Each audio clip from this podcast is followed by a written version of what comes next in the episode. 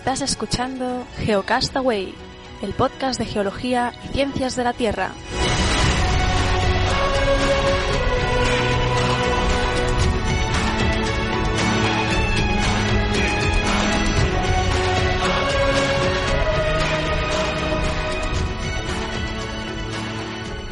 Saludos genófragos del mundo, bienvenidos a Geocast semanal. Hoy es 10 de diciembre, se acerca inexorablemente la Navidad y hoy todavía, bueno, hoy regreso después de una semana ausente en, en los mandos y en la voz, digamos, de Geocast semanal, que no en la edición que sí estuve. Y conmigo Vicente, ¿qué tal? ¿Cómo estás? Hola, buenas, pues muy bien, aquí a seguir con el, con la, con el semanal una semana más. Bueno, voy a, ya que tiene relación con la geología, voy a explicar por qué estuve ausente. Y es que es un proyecto bien bonito aquí en el, en El Salvador. No hay carrera de, no hay carrera de geología.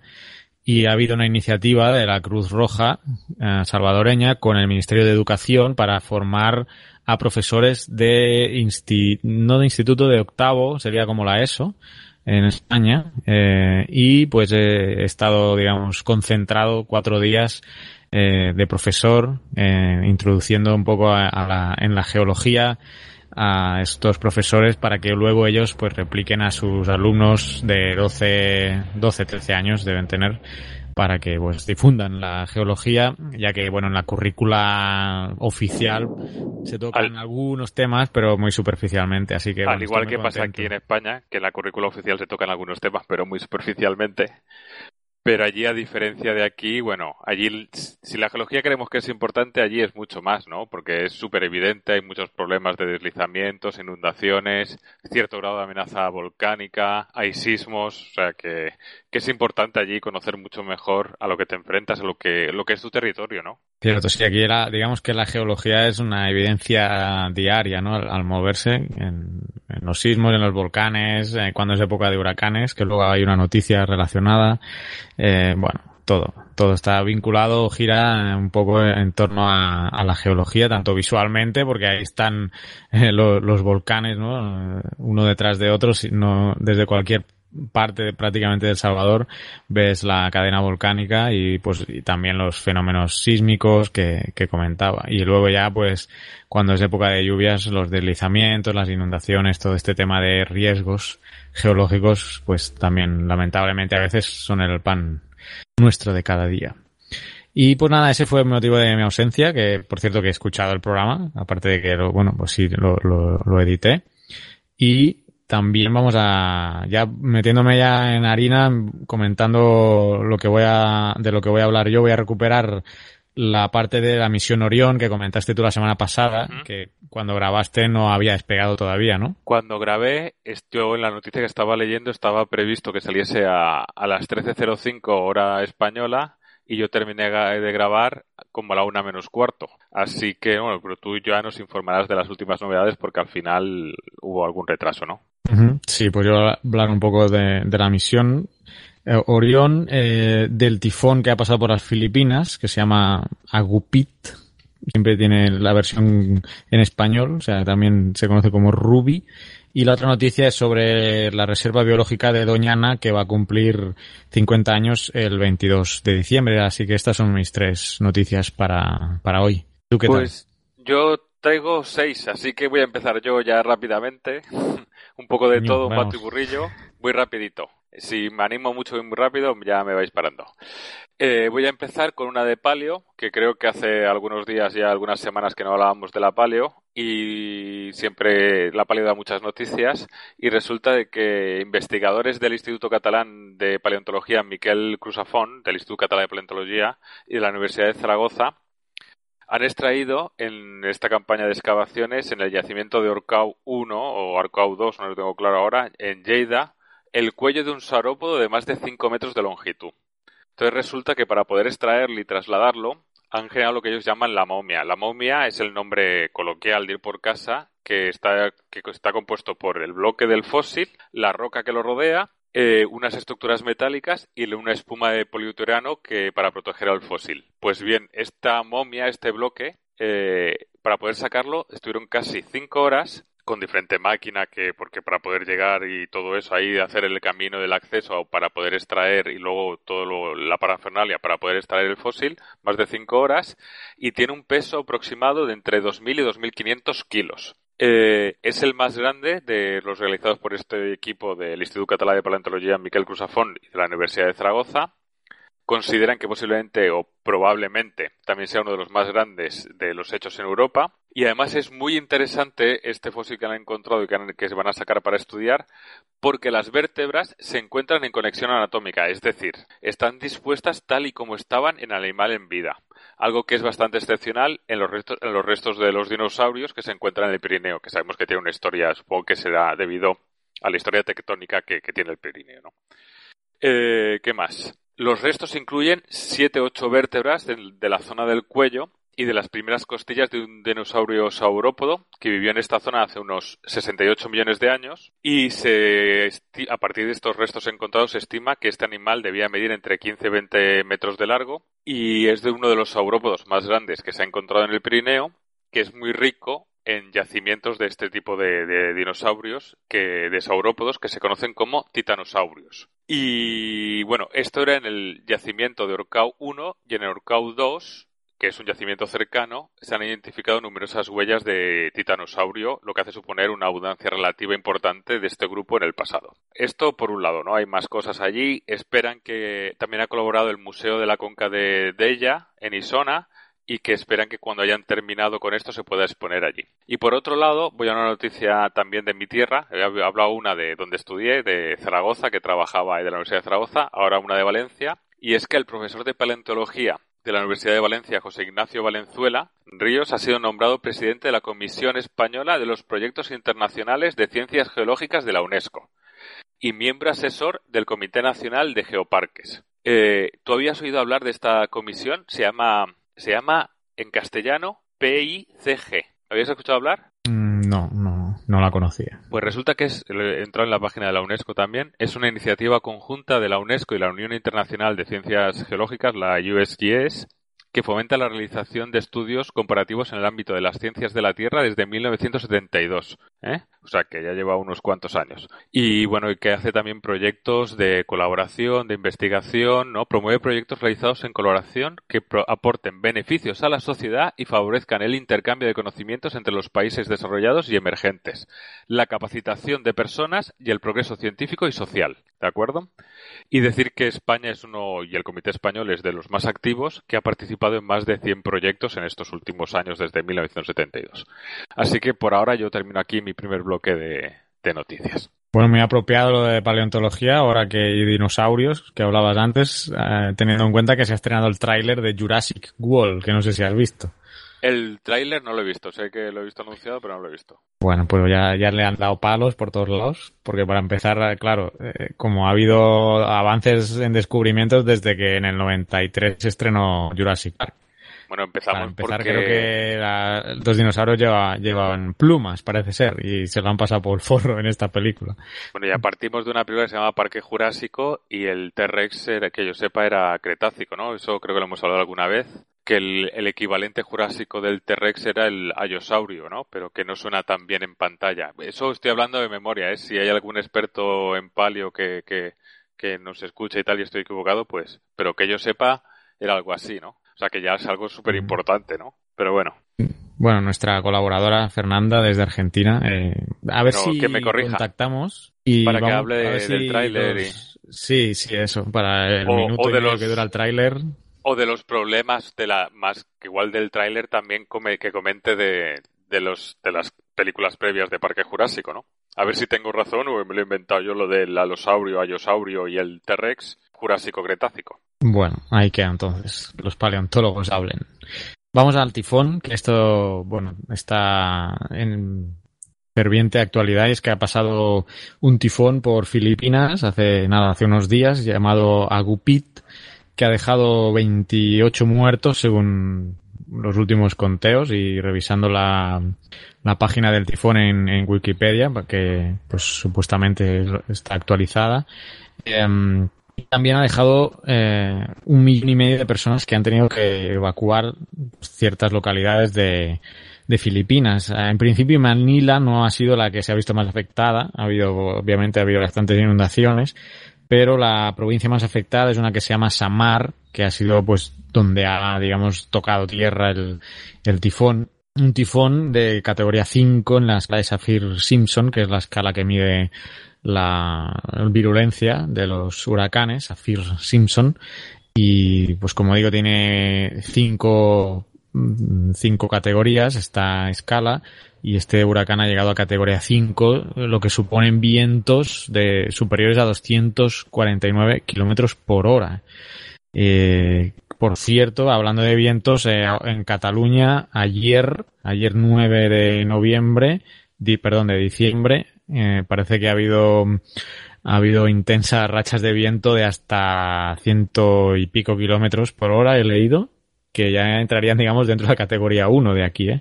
De hecho, en mi ciudad, en Tarrasa, que es donde, mi ciudad natal, ha habido, se cayó una pared y, bueno, un muro, y creo que eh, ha habido dos, dos fallecidos por ese colapso. No, mm, no sé si has tenido noticias de eso. Yo creo que el temporal de viento lo he leído también esta mañana, pero bueno, eh, pues en el reparto de noticias y eso me ha parecido escuchar de que ha habido eh, tres muertos debidos al temporal en, en, todo lo que es en España, que se concentraban eso en la zona más mediterránea, pero, pero eso, que me ha pues parecido leer que tres, tres fallecidos. Pues de, de, esos tres, dos creo que han sido, estaban juntos y ha sido al caerle ese muro en, en Tarrasa, en, en mi ciudad. Bueno, regresando a lo de los huracanes, quería comer, uh, bueno, tifón y huracán para empezar son, son lo mismo, solo que en diferentes lugares geográficos. Huracán se le llama a este, al fenómeno, uh, este atmosférico en la parte, digamos, caribeña y la, los de, de, América y tifón es en esa parte de Asia. Pero es lo mismo, se miden con la misma escala Saffir Simpson y eh, y son, son el mismo fenómeno, solo que con dos nombres diferentes. Aprovechando que estamos comentando esto, quería comentar algo curioso y es, al menos aquí en la zona, en la zona tropical donde, donde vivo yo y que estoy directamente vinculado o expuesto al paso de, de los huracanes, eh, es curioso cómo se, se añaden o cómo se, se proponen los nombres de, de los huracanes. Aquí son nombres de hombre y de mujer.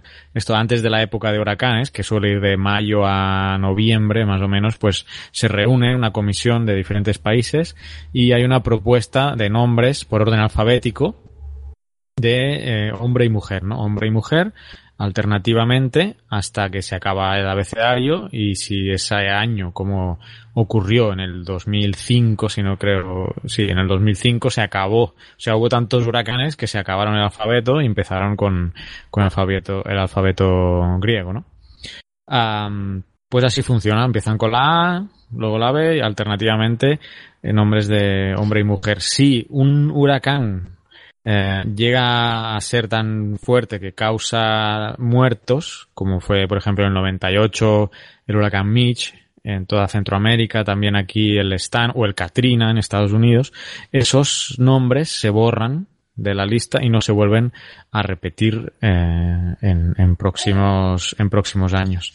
Entonces así funciona el, la asignación de nombres. ¿Te acuerdas que comentamos una noticia que en Estados Unidos eh, los huracanes con nombre de mujer causaban sí. más daño que, que, los de hombre. Eh, era un estudio focalizado en Estados Unidos, pero era por esa percepción, creo que acabamos comentando, de que los nombres femeninos como que tienen que ser menos virulentos que los masculinos. Entonces la gente eh, no se preparaba tanto que igualdad de amenaza o igualdad de daño se percibe eh, más desastroso, más como que ha hecho más daño, no más dañino el de mujer, aunque haya hecho lo mismo que el que, el que tenía nombre de hombre. Sí, no, pero incluso cuando se está acercando, eh, ¿no? la, la, sensación de que viene un huracán con nombre de mujer, como que aparenta que va a ser menos eh, dañino, aunque tengas la categoría 5 como pudiera tener cualquier otro, ¿no? Eh, ante, eh, ante avisos iguales, el nombre del huracán, si es femenino, hace que inconscientemente la población eh, interprete que va a, va a ser va a hacer menos un impacto. Bueno, recordando una noticia que habíamos comentado hace, hace semanas. Así que bueno, esta es la actualidad de, del tifón del tifón Hagupit o Ruby, eh, que ha pasado por las Filipinas y bueno, ahora ya es tormenta tropical, o sea que no va a causar eh, tantos daños en su avance, en su avance que todavía no, no se ha disipado, pero eh, pues ahí está todavía. ¿Y tú qué más? Sigamos con Bueno, voy a seguir con un poco para mantener también ¿no? la información de las prospecciones en Canarias de, Repsol. esta semana también ha sido noticia porque el gobierno canario presentó una, oposición a las prospecciones de Repsol en frente al Tribunal Superior de Justicia Canario y para paralizar los sondeos. Sin embargo, los magistrados han negado la suspensión y aprecian que el procedimiento que ha seguido el Gobierno central es conforme a derecho. El argumento principal, o entre otros argumentos, hay que destacar que, era alertaba del riesgo para el sector turístico, que es el eje principal de la economía de las islas. Eh, estos dicen que la sentencia dice que es un riesgo absolutamente hipotético y que está determinado el caso de una emergencia o, catástrofe y bueno y que los diferentes informes que también han tumbado porque esos daños hipotéticos o así parecen más orientados a la explotación petrolífera en sí y no a una campaña de estudio con una duración máxima de 180 días. Así que nada, eh, también que están tratando de que ese área, el gobierno canario, esté, incluido en el espacio de la Red Natura 2000, pero por ahora no está. Y como último, decir que ha habido un, voto particular de uno de los magistrados del, del TSJC en que sí que estaba en contra, ¿no? Pero bueno, que la mayoría del Tribunal Superior de Justicia Canario ha resuelto lo que ha resuelto. Sí, que sí que hay un, un magistrado que, que cree que está en riesgo, que se pone en riesgo las, los valores medioambientales por la ejecución de estos sondeos. Eso, por un lado, como va siguiendo la evolución del caso, que siguen con las prospecciones. En este primer pozo que tienen pueden hacer en un segundo más adelante, pero que recordemos que estaba previsto que hasta mitad de enero pudiesen estar en el Sandía, creo que era este.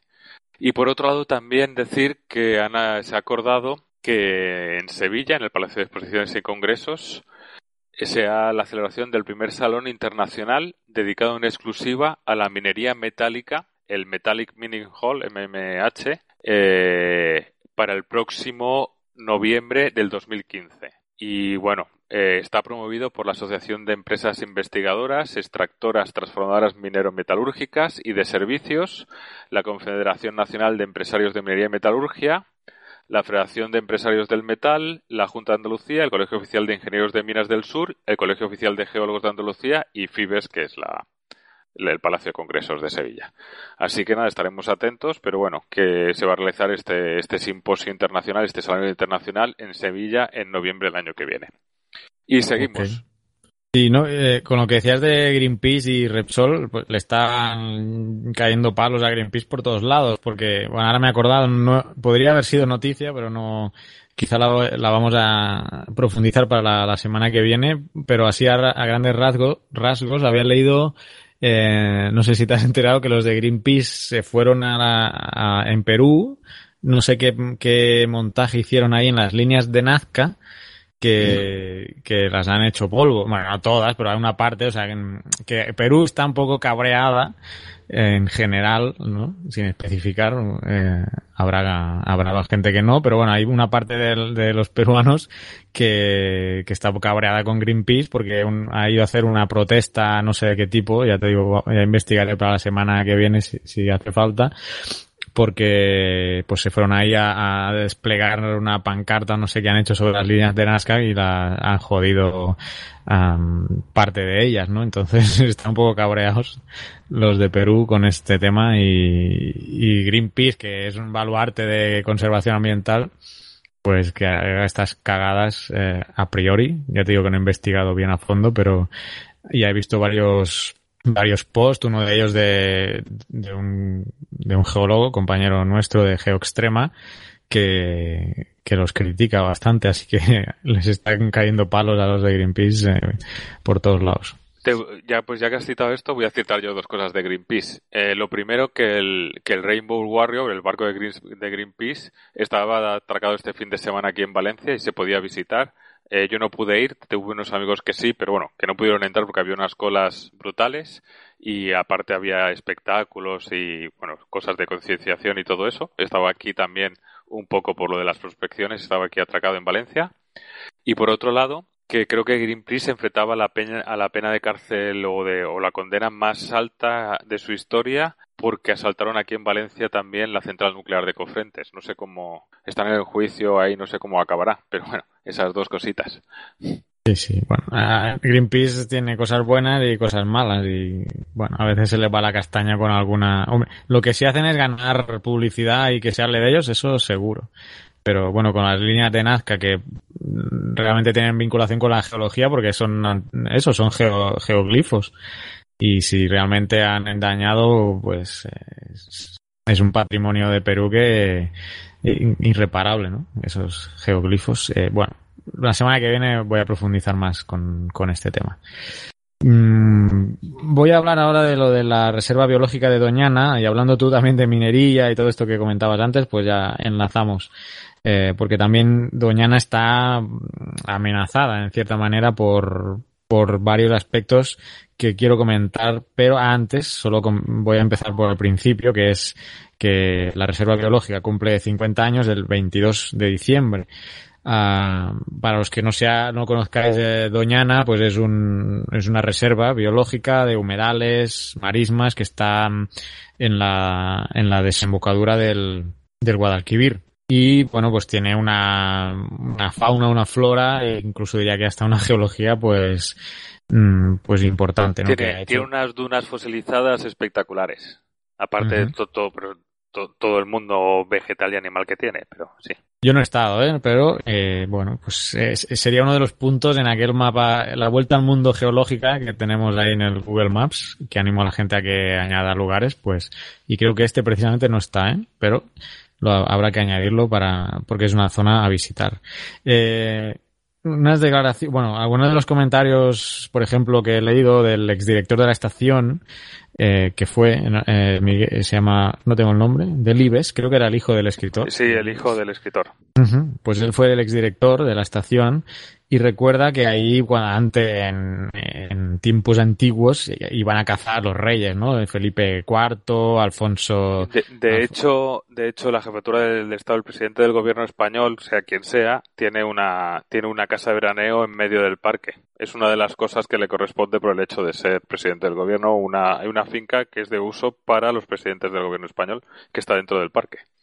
Pues bueno. A día pues de hoy, es decir que eso está, es así. Sí, sí. Pues eh, él menciona precisamente esto, que hubo, quizás el 100% no, pero que hubo un, paso de, de, esto de, de, la época de los señoríos y del feudalismo, entre comitas, al siglo, al siglo XX, ¿no? Eh, y todo empezó en el 63, cuando una organización, la World uh, Wildlife, eh, hizo una colecta internacional viendo la importancia de, los humedales y de las marismas ahí para comprar esas fincas y esos terrenos y, eso hizo, los compró y luego se los cedió a, la estación que, se instauró ahí para, para velar por, pues por el mantenimiento y, la bonanza del, parque. Actualmente ahora esa estación pertenece al, al el Consejo de Investigaciones Científicas de España, y bueno, es una zona donde se llevan multitud de estudios sobre fauna, flora,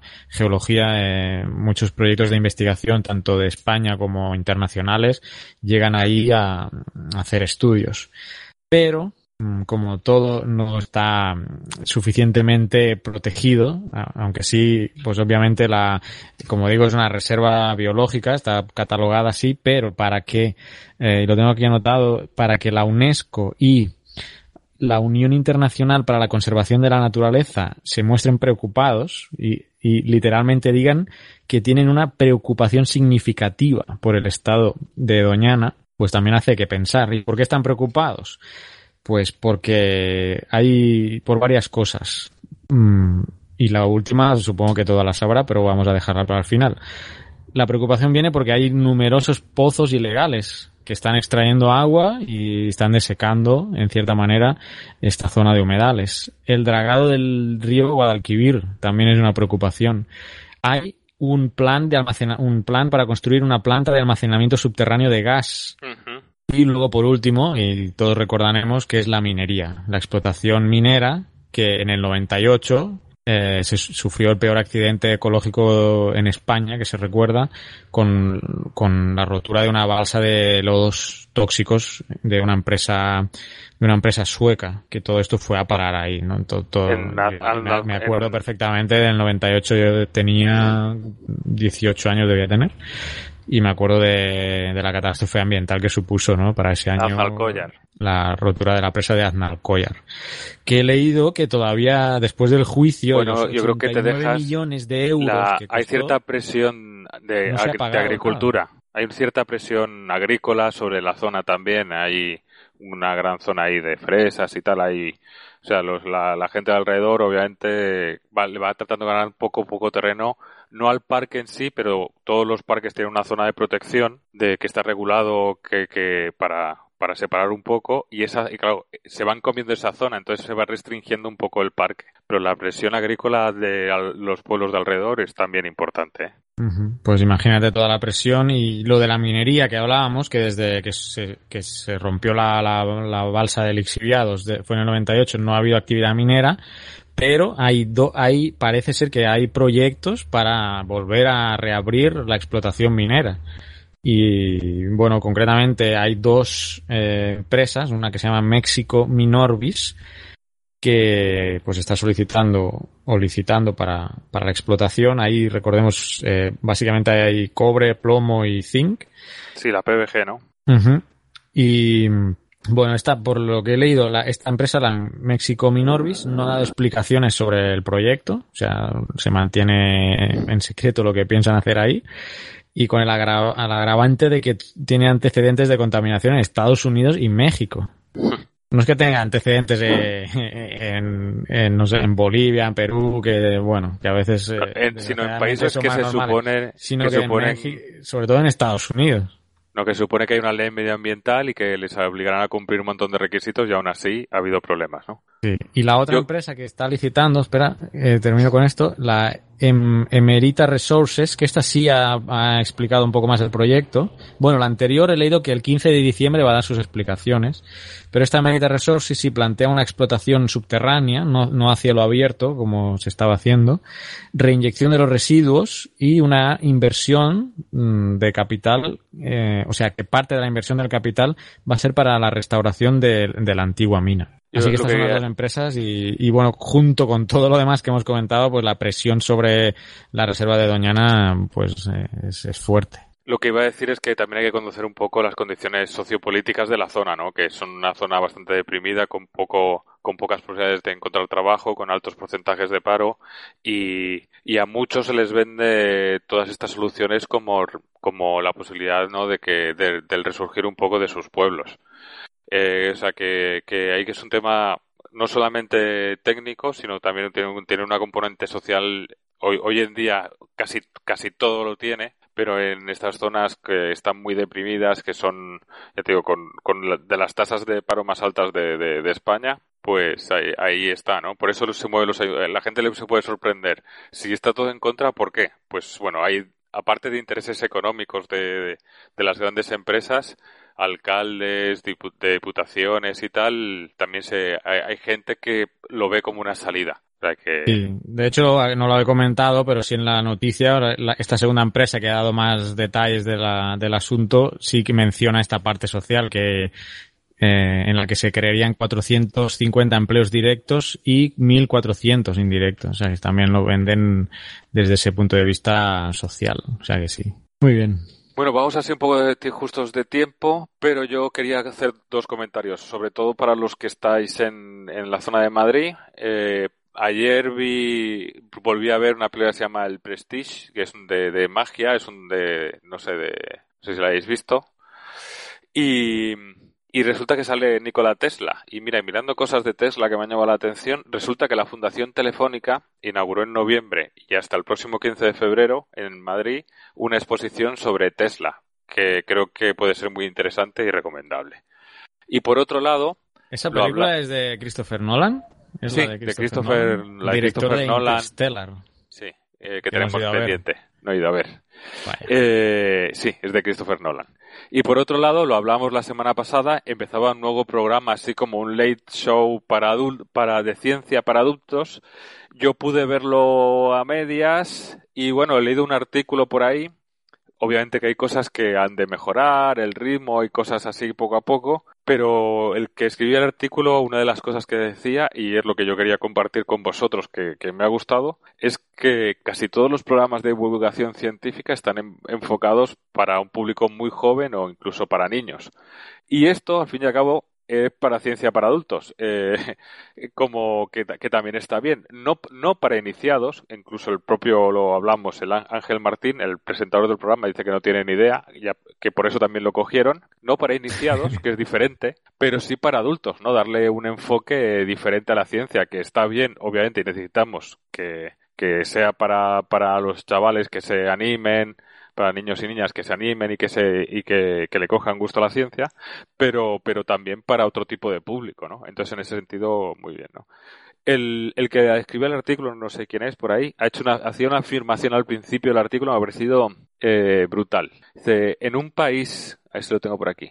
Multicolor. No, en un, en, en un país en el que la mitad de los adultos no es capaz de mencionar el nombre de ningún científico en entre comillas, ni siquiera el del físico de los pelos alocados o el de la silla de ruedas que sale hasta en los dibujos animados, ¿no? Y acaban de hacer una película. y acaban de hacer una película. Todos sabemos que está hablando de Santiago Ramón y Cajal y... y no sé qué. No, pero bueno, que... Y Punset, no, que también es de los pelos alocados podrían ser, pero no, de, de, de de eso, Einstein y... Ahora me he quedado yo en blanco. Fíjate Stephen Hawking. Stephen Hawking y Einstein. Pero eso quiere decir que, bueno, que está bien. Así que a ver si tiene un, tiene un poco de suerte y dura un poquito. Hablábamos que tenía, creo que contratado 10, 12 programas. A ver si va para adelante. Sí, yo lo tengo, como está en la carta también, lo tengo ahí ya pendiente, marcado para verlo por internet. Aunque, mm, hombre, para niños no debe ser porque ahí lo dan a las 11 de la noche. No, sí, ¿eh? creo que es 10 y media, 11 de la noche y dura como una hora, sí. A las 10 y media, 11 de la noche en la 2. Los domingos. Bien. ¿Qué más? ¿Ya está? ¿Ya está? Yo sí, yo ah, con pues el, yo ya voy a terminar Voy a terminar con lo que comentaba de la misión Orión. Va a ser corto porque ya hablaste tú de ella la semana pasada. Solo decir que la misión ha sido un éxito en lo que se preveía. Recuerdo que la misión Orión es una misión que lleva la NASA para llevar misión tripulada a Marte para la década del 2030. Y estos son más fiables que la Mars One esta que pretende llevarlos ahí a que se mueran. Entonces esto eh, presenta mucha más fiabilidad eh, para empezar porque ya, ya, han, hecho un test y ya ha funcionado. Y, pero bueno, hay varios pasos porque antes que eso quieren llevar una misión tripulada a un asteroide para el 2025. Así que bueno, paso a pasito la NASA va, mm, va camino firme eh, hacia, hacia Marte. Eh, en el Delicious os he puesto la página web en Flash de la misión Orión que está súper bien, me ha encantado. Aquí está todo, todo lo de la misión por módulos, qué es el Orión, bueno, está en inglés, claro, eh, construyendo historia, eh, los, los, las partes, ¿no? De la, del, del lanzamiento están los cohetes, que son, que si no sé si lo has visto el despegue, antes de grabar me he puesto a ver el despegue, son, son los nuevos cohetes lo vi, ¿no? Que hablamos que se retrasó un par de días y lo vi cuando volvió a salir, lo vi, lo vi en las noticias. Pues Pero bueno, he visto lo que ha salido en las noticias, no, no lo de aquí. Estoy, estaba entrando ahora, dime, dime, perdona. No, no, que son como de película, de ciencia ficción, ¿eh? Los nuevos cohetes Delta 4, eh, que bueno, el nombre que le han dado supongo que es a todo el sistema de lanzamiento es el Space Launch System, el SLS, eh, bueno, espectacular. entrad a ver el despegue y veréis que son de ciencia ficción, ¿eh? los cohetes, los nuevos cohetes Delta, Delta 4. Pues no, en el Delicious está este link a, la, página de la misión Orión de la NASA.gov. Eh, bueno, es un nombre más largo, no lo voy a decir aquí. Mm, pero una de las cosas que quería comentar, bueno, solo rápido, la, la, la idea del test era sacar la, sacar el Orión al espacio, atravesar los cinturones de Van Allen y, luego eh, separarse del módulo de servicio y hacer la reentrada de la cápsula de la cápsula de la, de la tripulación eh, para aterrizar, bueno, aterrizar no, para amerizar luego la cápsula en el mar. O sea, bueno, eh, ahí, ahí van a hacer pruebas también, pruebas de, de las condiciones vitales dentro, todo ese tipo de cosas.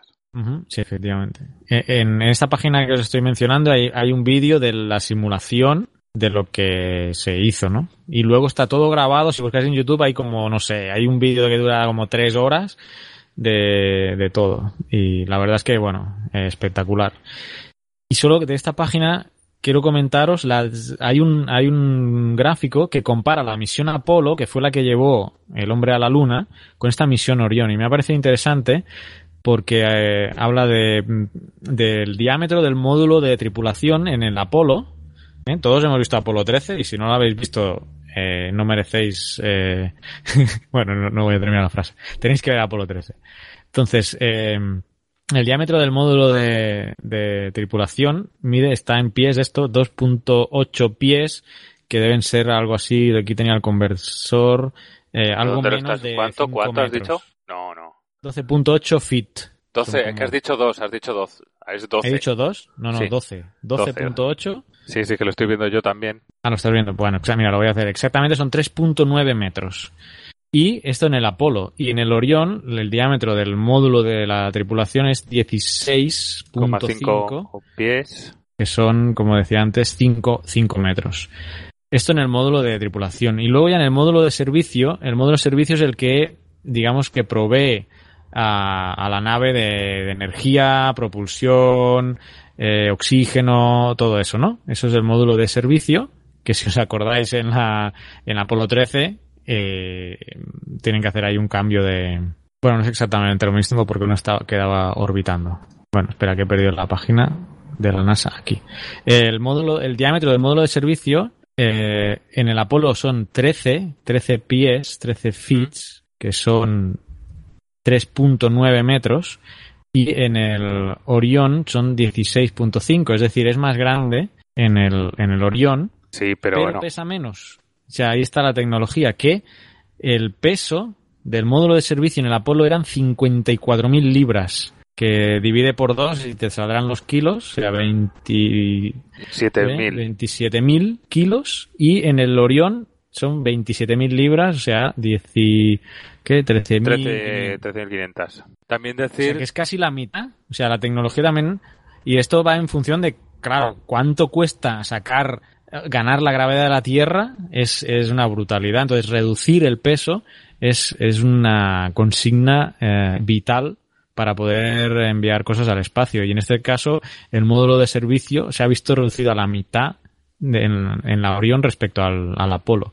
Es decir, que en la Apolo máximo eran tres personas y en la Orión pueden ser cuatro y seis si solamente es ir hasta la Estación eh, Espacial Internacional. efectivamente, sí, esta me la, había saltado. La tripulación del Apolo eran tres personas y aquí son cuatro o hasta seis si eh, se trata de ir a la Estación Espacial. Otra cosa, la energía. La energía en el Apolo estaba provenía de baterías y de celdas de combustible. En cambio, en el Orión va a venir de baterías, pero también de luz solar. El, el amerizaje va a ser en, fue en mar en el Apolo, eh, todos nos acordamos, y aquí es el mismo, ¿no? En el agua. Y en el Orión es igual, todos los que hayáis podido ver el vídeo ya del Orión, pues lo habéis podido comprobar. Y una cosa interesante en el destino, ¿no? Apolo, ponía Skylab, ASTP, que no sé qué es, y la Luna. Y en el Orión también mencionan la Luna, destinos que podrías ir con la Orión, la Luna, Marte y asteroides. Eh, en la noticia que os comentaba, ya os hablábamos de los asteroides y Marte, pero eh, bueno, es posible que un paso antes de llegar a Marte es que volvamos a la Luna y no parecería descabellado, ¿no? Así que parecería más lógico, ¿no? Ir paso a paso, ¿no? Es volver a... Sería más, ¿no? Primero... Sí, sí, sí. Incluso instalar una base semi-permanente en la Luna para para de ahí pasar para, para Marte, podría ser también. Ahora no recuerdo el viaje a Marte, no sé si eran dos años de viaje, no recuerdo, quizás estoy diciendo una tontería, eh, pero bueno, ahí nos, en la fe de ratas nos lo comentáis. Y nada, eh, yo creo que nos hemos alargado. Sí, nos hemos, este sí, nos, hemos, nos hemos, pasado un poquito, pero el, el, de la semana pasada fue más corto, así que compensamos uno con otro. Recuperamos. Pues bien, nada, hasta la semana que viene Chao. Venga, adiós, un abrazo.